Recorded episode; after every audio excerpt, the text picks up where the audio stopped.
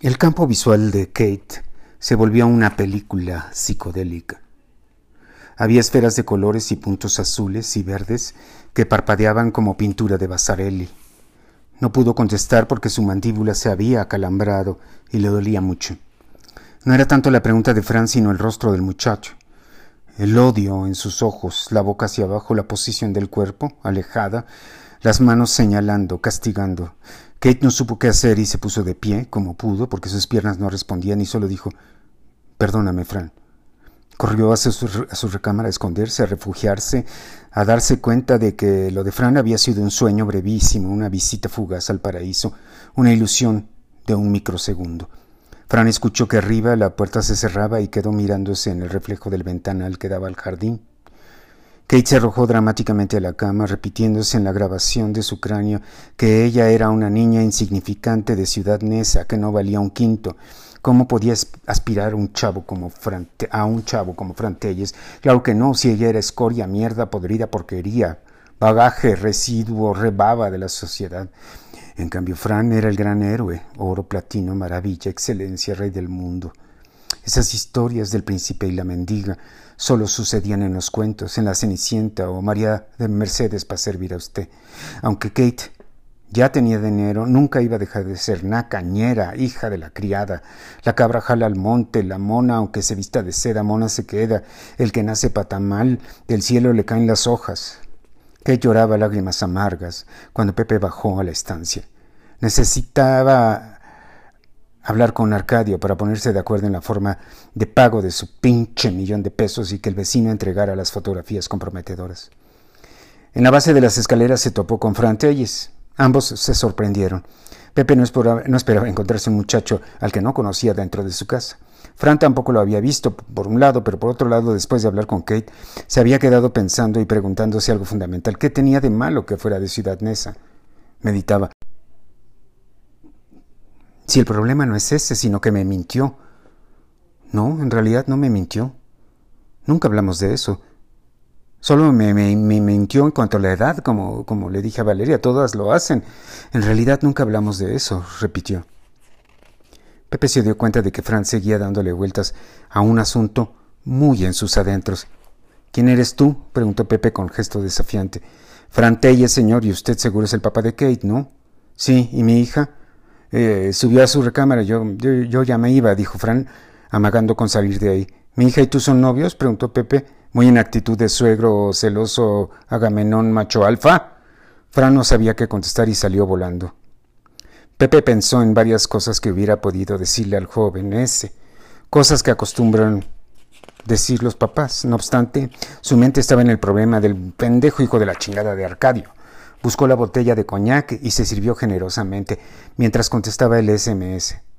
¿Cómo sé que vas a borrar las fotos, cabrón? escribió Pepe apretando las teclas del celular con fuerza, como si fueran los ojos de Arcadio. Fran se subió a su auto y los guaruras se prepararon para salir. No vio a Valeria en el valle más negro de su depresión, que venía caminando por la calle de la privada hacia su casa.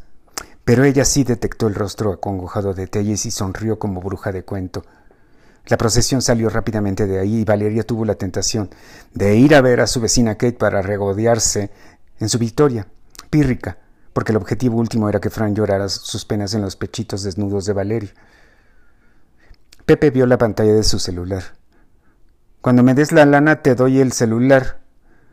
Pepe tuvo ganas de asfixiar con una bolsa de plástico a su ex compadre ex vecino, ex amigo. Luego, con dificultad, escribió ¿Cómo, cómo quieres la lana? Espera, me la depositas en un banco, contestó, te mando el número. Pepe vio un número seguido de la palabra Vancomer y la sucursal. Cuando pase el depósito te mando el celular con las fotos, acuérdate que es un millón de varos. Como si se me fuera a olvidar, pensó Pepe. Luego reflexionó aún más y escribió, no confío en ti. ¿Qué tal si no me das las fotos? Pepe saboreó el coñac y cerró los ojos. La señal de un nuevo mensaje cundió en el espectro electromagnético. No te queda de otra, leyó Pepe apretando las mandíbulas y rechinando los dientes. Y no te estoy cobrando la pared de mi casa que hiciste mierda. Acto seguido apagó el celular y lo aventó contra el piso. Billy localizó al papá de Nadia en el comedor del hospital. Comía solo y se veía derrotado, disminuido, pequeño, como hundido en la silla, como si la silla y él fueran la misma cosa. Billy cerró los ojos un momento y se acercó. Emitió un buenas tardes áspero y el señor Silla lo invitó a sentarse. Pidió un refresco y observó cómo el papá de Nadia rebanaba los chícharos uno a uno. Nadia estaba bien, salvo que no dejaba de preguntar por Billy. El tono del papá de Nadia no tenía nada que ver con el melodrama de la mamá, que no se había despegado de su hija ni para ir al baño. El papá de Nadia era un hombre de acción, un hombre que todos los días tomaba decisiones de millones de dólares, así que su actitud era más bien la de un ejecutivo. Le dijo a Billy que estaba consciente de que él no amaba a su hija, que era difícil amar a una niña vacua e inconsecuente como Nadia. Con una precisión de microcirujano, el papá de Nadia le dijo a Billy que entendía perfectamente lo que había pasado, la relación de su hija y el joven Santibáñez no había podido echar raíces porque se basaba solamente en pasarla bien, ir a los antros, observar cómo Billy se tiraba del paracaídas, en fin. Cuando Billy había caído en la desgracia financiera ya no había nada que los uniera. Nadie se había aferrado con desesperación a una relación de dos seres que se habían distanciado años luz. No lo culpaba, pero sí lo quería lejos de la vida de su hija. Voy a mandar a Nadia a una institución especializada en Nueva York.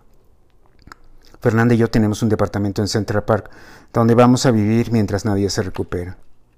Billy no entendía por qué sintió repentinamente un boquete en el cuerpo, como si una bazuca hubiera perforado sus intestinos. Sin embargo, al segundo siguiente, sí, sintió un gran alivio, como un trago de peptobismol. El problema de Nadia ya no era de él. El papá de Nadia siguió cortando los chícharos a la mitad y llevándoselos delicadamente a la boca. Ya no dijo nada y esa era la señal de que Billy se tenía que ir. No quiero verte nunca más, Guillermo, no te quiero cerca de mi hija. Olvídate de que existe, dijo enfocado en las fracciones de los chícharos.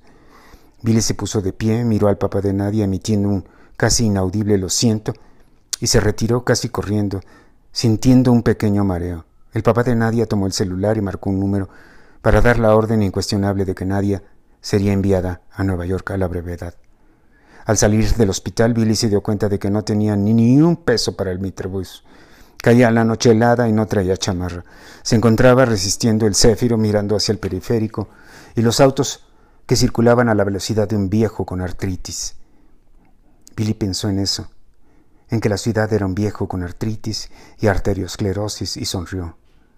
Empezó a buscar un puente peatonal para cruzar y caminar hacia el norte.